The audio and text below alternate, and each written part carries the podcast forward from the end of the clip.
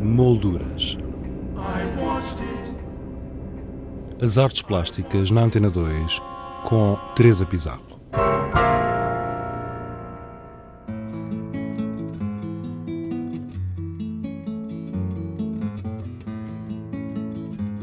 Hoje, neste que é o último programa de 2011, vamos dar-lhe a conhecer algumas das exposições que ainda poderá visitar no próximo ano. Começamos pelo Museu Coleção Berardo, cuja exposição do artista brasileiro Vic Muniz foi prolongada até o dia 29 de janeiro.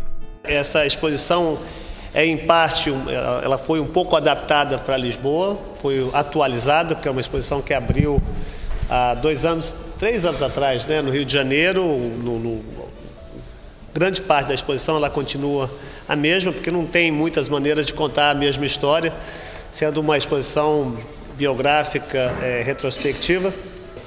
É, essa exposição ela já aconteceu em muitos lugares, de, sob diferentes formas, e cada vez que ela, ela vai de um espaço ao outro, ela muda completamente. Para mim é uma maneira também de me surpreender com o meu próprio trabalho, depois de tanto tempo, e, e também como ela vai se adaptando é, sutilmente a diferentes contextos culturais.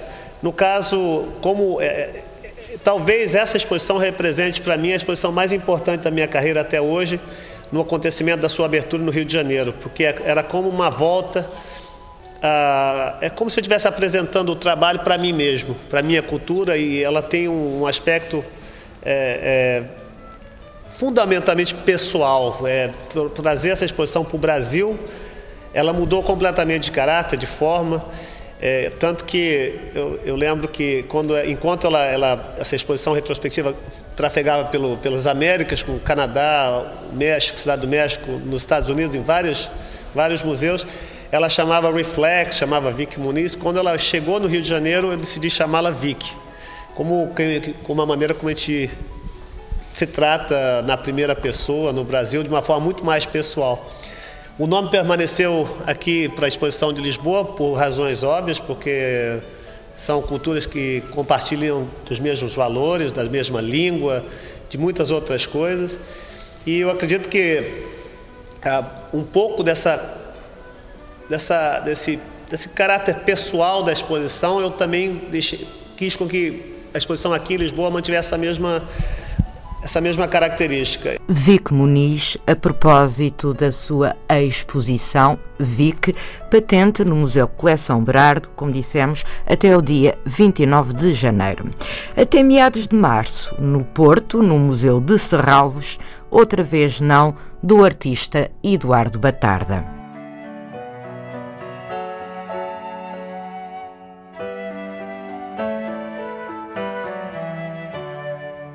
Até ao dia 7 de janeiro, tempo ainda, se não o fez, para visitar a exposição A Perspectiva das Coisas, a Natureza Morta na Europa, séculos XIX e XX, patente na sede da Fundação Calouste Gulbenkian.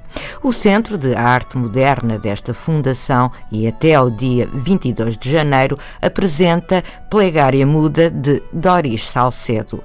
Isabel Carlos, diretora do CAM, deu-nos a conhecer um pouco o percurso e a obra desta artista colombiana. É a primeira vez que se mostra em Portugal Doris Salcedo que é uma das artistas, quanto a mim, mais interessantes da arte contemporânea. É uma colombiana uh, que decide uh, continuar a viver em Bogotá e logo aqui há uma dimensão uh, política que a obra dela tem marcadamente, que teve, no entanto, estudou nos Estados Unidos, portanto, é uma mulher do mundo nesse sentido. Uh, e a obra dela uh, não tendo sido mostrada em Portugal, muitos dos nossos ouvintes, eventualmente, o, o, que, o que contactaram com a obra dela foi a racha que ela fez na Turbine Hall da, da Tate Modern e que foi uma imagem muito. percorreu muitos mídia e, e muito forte. Um, o trabalho dela é muito site específico Exatamente. Ela começou os primeiros trabalhos dela há 15, 20 anos eram menos site específicas, eram esculturas, eh, nomeadamente cadeiras e armários, que ela enchia com cimento. E, mas progressivamente ela tem vindo a trabalhar cada vez mais e mais com o espaço. E o espaço é o que lhe interessa mais do que propriamente o objeto. Uh, Trabalhar o espaço de uma forma interventiva. Exatamente, de uma forma interventiva, de uma forma que nunca nos deixa passivos ao espectador. Vamos ter um, uma instalação de 162 esculturas, uh, intitulada Plegária Muda.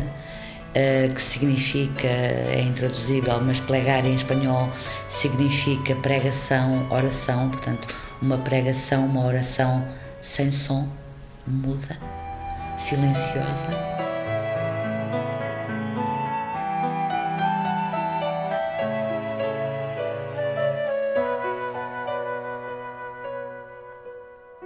Museu Nacional de Arte Antiga apresenta até o dia 25 de março Cuerpos de Dolor, a imagem do sagrado na escultura espanhola 1500-1750. Uma exposição inquietante onde a representação do sagrado é capaz de provocar no visitante uma impressão que ultrapassa as fronteiras da estética. A exposição tem um enfoque eh, que hum, parece ser redutor e que é, é, é, enunciado pelo subtítulo A Imagem eh, do Sagrado na Escultura Espanhola, 1500-1750.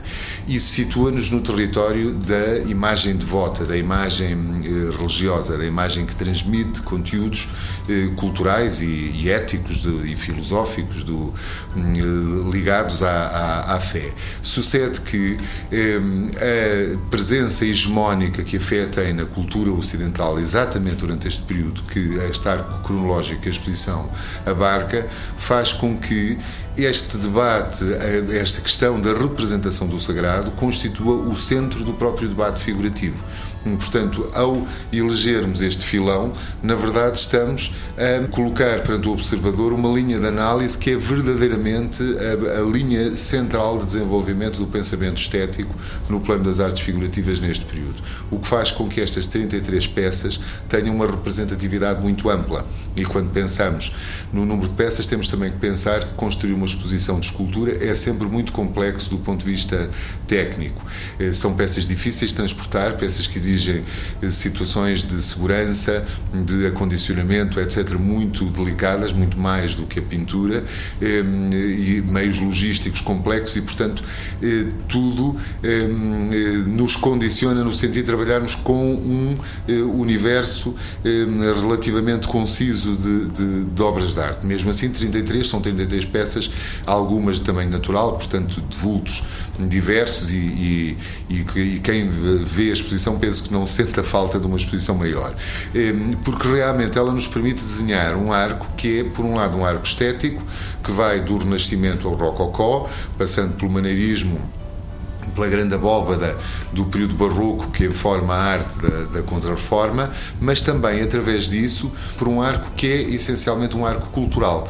Eh, o que é a representação humanizada no período do Renascimento e quais as suas aspirações, na obra de José de Anchieta, que abre a exposição, que é a única obra de pedra presente na exposição, é um Santo Onofre de alabastro, aliás, de reduzidas dimensões, precisamente também porque a escultura peninsular em pedra é, por regra, e, e maiormente em alabastro, que é um material eh, precioso, eh, muito dispendioso, de dimensões relativamente reduzidas. O nosso retábulo da pena de Nicolau Chantrane, que é uma joia, as peças são ainda de dimensões menores, mas que é uma peça que apela a uma monumentalidade que eh, lhe vem de, um, de uma expressa ligação ao universo formal Miguel Angelesco, portanto, ao Renascimento italiano.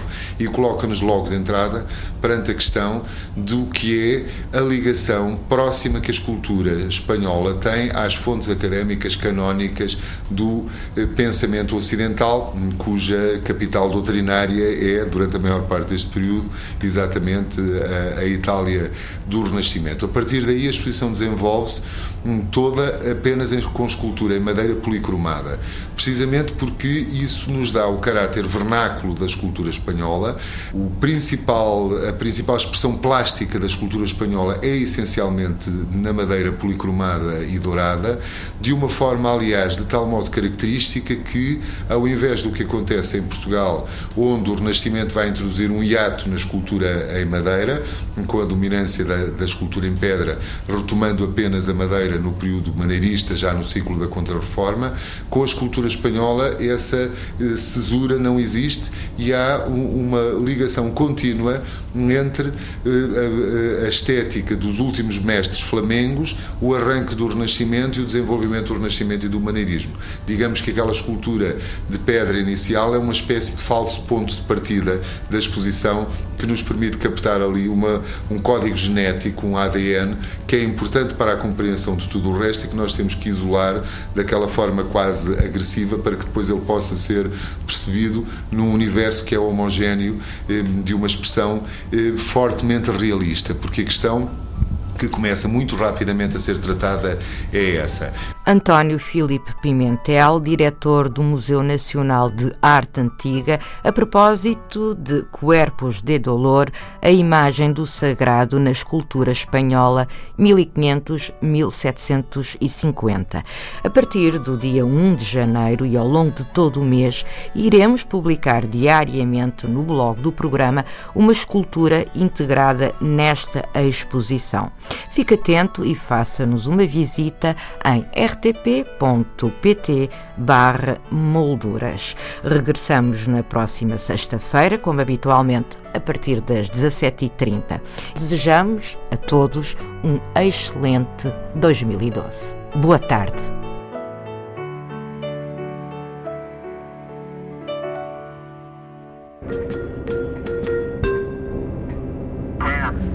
Molduras. As artes plásticas na Antena 2 com Teresa Pizarro.